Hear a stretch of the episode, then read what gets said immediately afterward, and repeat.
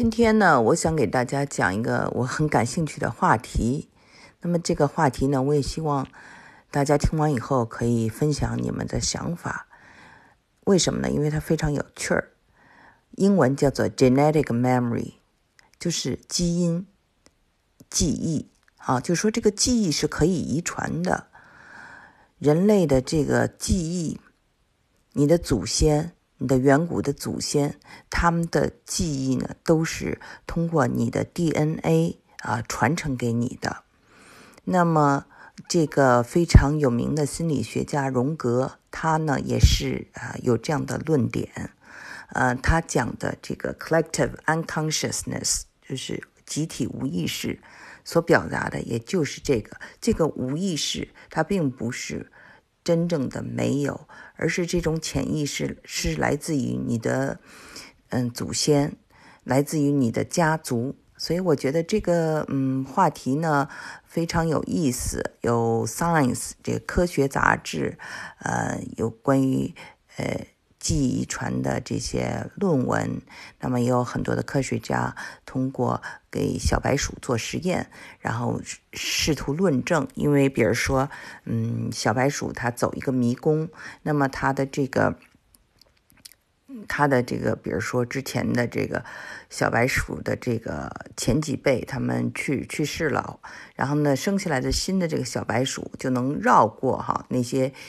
走不通的迷宫，这是他的一种直觉，所以这种我们人类的直觉啊，那是不是就是一种啊，地远古的这种啊祖先的给我们的留下来的一些记忆呢？是非常有可能的，因为呢，从进化论讲是讲得通的，人类要适者生存，那么这个遇到了各种困难。他肯定就有了记忆，有了这个记忆，他下回就不犯同样的错误了，对吗？所以就说这个记忆是可以遗传的，我觉得是说得通的。那么呢，还有我们知道，有人说我们的肌肉啊，我们的身体也是有记忆的，这个我觉得也是说得通的。比如说，我们为什么要练习打球啊，或者是啊要练习这些运动哈？你经常的做，比如说打这个。嗯，乒乓球你要讲究这个姿势，对不对？呃，或者打网球你要讲究这个姿势，那么就是你的肌肉哈练练就到一定程度的话呢，它就就这个姿势就做的很正规了。所以呢，在这个方面，就是肌肉也带有一定的记忆。那么，因为这些都有记忆，那么我们的这个。嗯，有人就说啊，就有我看了一个嗯文章，他就讲啊，就是说这种我们的基因所带有的这种家族记忆，可以追溯到十四代啊，从十四代起到后面都有。那么，只不过这些记忆呢，就是被嗯封住了，英文叫做 lock 住了哈。它有一天呢会解封、解锁、unlock。那么呢，这就是有的人，比如说他可能就是受伤了，被撞了一下，哎，他突然间啊，嗯，记起了一些什么事情，或突然间会了德语，或突然间有了一些技能，嗯，那么就是他的语言的，呃，或者他身体的这脑子里的 DNA 的某一个部分呢就被解锁了啊，就是有人是这样理解的。那么。还有人呢，就讲哈，说这个，嗯，我们人类的才华、天才，为什么会有天才啊？会有 gift？我们知道，天才可以说是 talent，对吧？也可以说是 gift，有这种才华的人。还有呢，就是这种恐惧，恐惧呢是非理性的，啊，英文叫做 phobia，就是说你有可能是特别恐惧黑暗。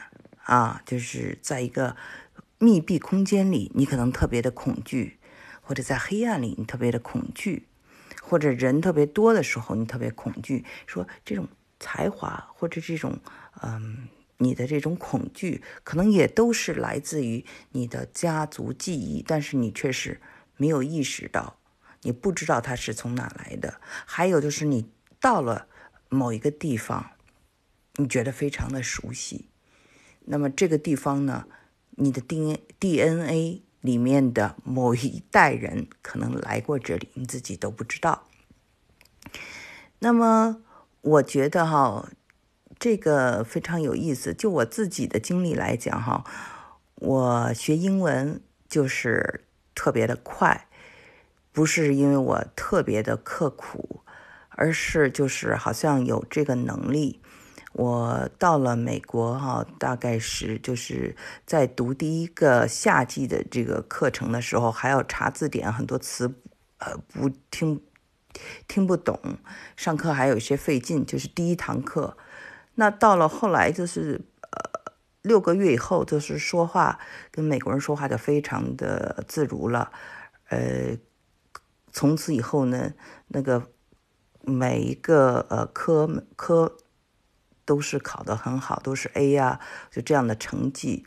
那么我又是学文的，所以。这个语言的要求是非常大的，可是我觉得这并不是因为我聪明，因为我同样去学这个粤语就非常的笨。我在这个香港生活过，那个有的时候会需要用这个粤语，那么他们不喜欢你说呃这个普通话，会对你有一定的歧视。那个时候，所以呢，要学粤语比比较。有这个帮助，可是我一句都学不会，所以在大部分的时候呢，就是如果他们听不懂啊这个普通话，就只能用英文跟啊香港人沟通。所以在香港那几年，呃，都基本上说的是英文。那么我也曾经在呃大学里啊复修过这个德语，因为我特别喜欢。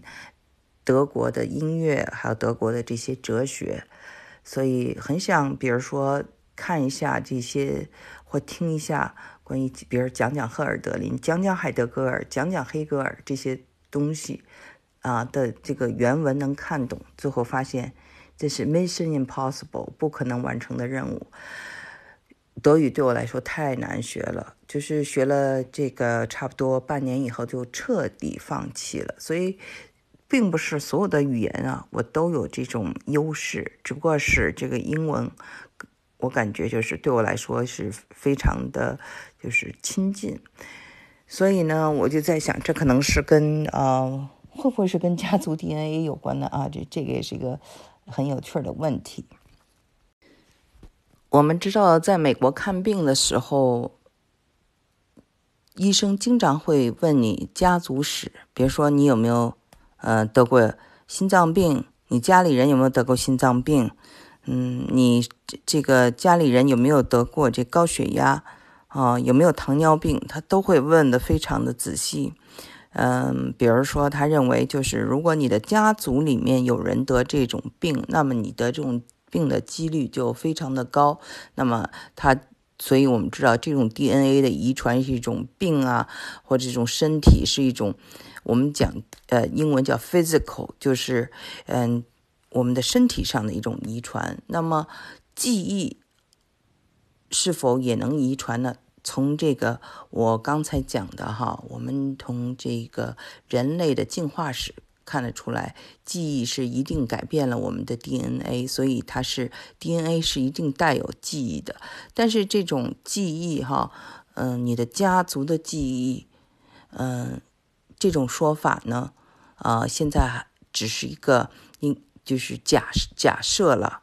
嗯，大家可以看一个电影或者一个这个惊悚片，叫做《Memory》记忆，哈，也就是这么一位这个博士写的。他就讲的这个人呢，他的这个当他的这个 DNA 的记忆打开以后，他可以看到他的这个嗯祖先所经历的一些事情。他能感受到啊，就是点穿越的感觉，这个穿越剧的感觉。但是他不是穿越剧的，他讲的是这种 DNA，它带有的这个记忆被解锁后，他可以看到啊，他的这个祖先们怎么样的生活，都发生了些什么事情。我觉得这个很有意思。有一个科学家的比喻，我觉得非常有意思。他说呀，这个人人脑可以跟电脑啊相提并论。那电脑呢，它就是有这个硬件，对吧？但是有也有软件，比如说你买了一个电脑，它本身有这个工厂设置的一些软件，已经给你啊放在里面的，像 Windows 或里面的一些呃这些，比如说嗯 Office，对吧？这个还有浏览器等等。那么呢，他说这种东西就就是已经存在了。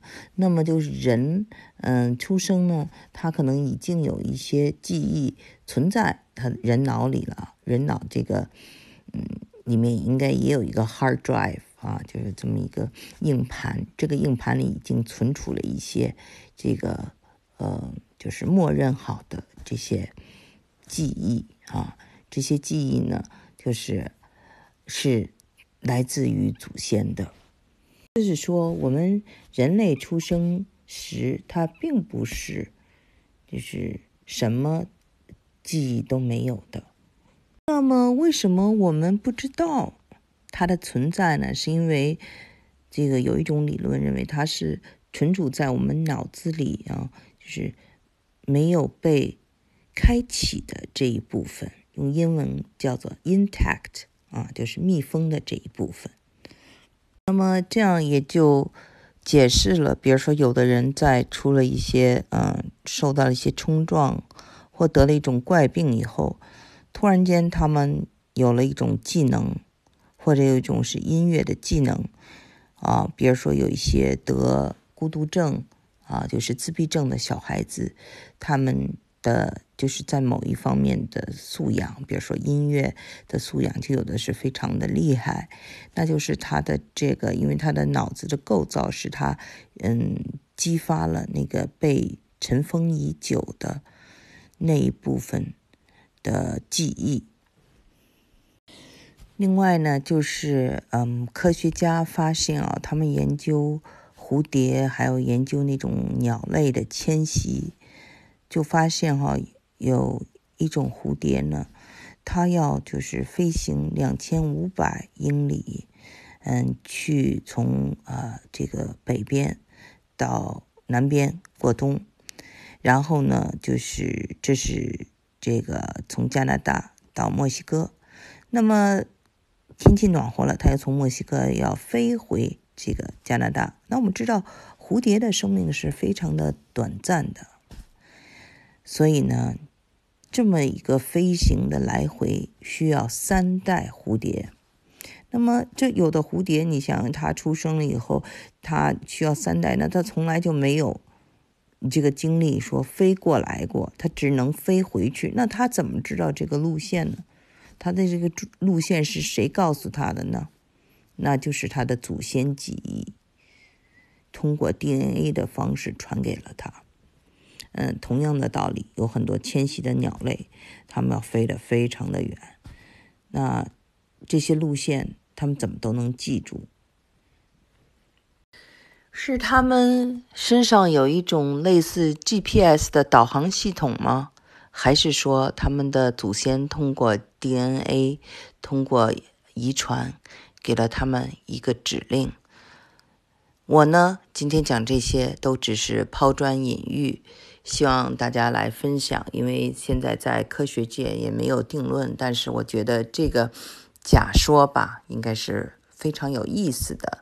那么趁着过年呢，大家回家见到自己的父母，可以多聊聊你们家族的趣事啊，了解一下他们年轻时，然后再了解一下你的这个爷爷奶奶啊、姥姥姥爷或者更老的人们，这样呢，其实对你了解你自己也是非常有帮助的。